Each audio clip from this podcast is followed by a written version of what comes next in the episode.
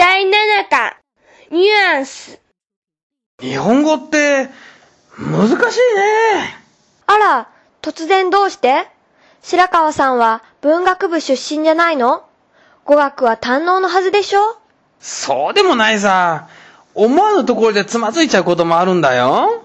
例えばどんな？そうだね。この間大きな会議が終わった後、資料をウェブにアップすることになったんだ。で？それで、資料を管理している同僚たちと、アップのことを話し合ってた時、僕は、営業課長の資料はもうアップしましたって報告したんだよ。それでいいんじゃないの？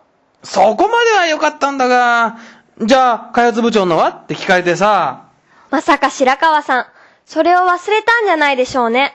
だったら絵が違うんだよ。僕は、あれ？部長は資料を使わなかったですよね。いつも口だけですから。って答えてしまったんだ。あら、それは確かに際どい発言ね。だろう？上役が口だけって評判の人だから、みんなあっけに取れて凍っちゃったよ。ふふ、それはそうでしょう。私もありますよ。大学の頃、アレルギーのせいか、額に吹き出物が出たので、皮膚科に通ってたの。その度に先生に、頭大丈夫？って聞かれるのが辛かったわ。冗談好きな先生かな。頭のことって言えばね、散髪から帰ってきたおじさんの鼻の頭に髪の毛がくっついたので教えてあげたんだよ。頭に毛がついてるよって。何をこにゃろってめちゃくちゃ怒られたことがあったな。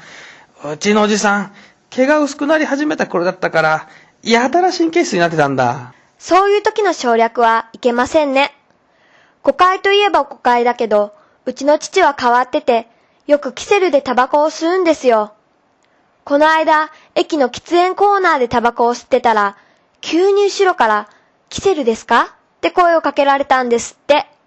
振り向くと、若い駅員さんが、珍しそうに父のキセルを見てたそうです。ほほほ認めるのか否定するのか、お父さん試案のしどころだっただろうね。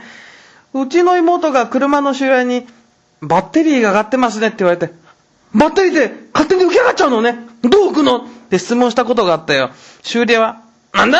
何言ってくる？って顔して妹を見てたって。これが日本語って、確かに難しいっていう話のうちね。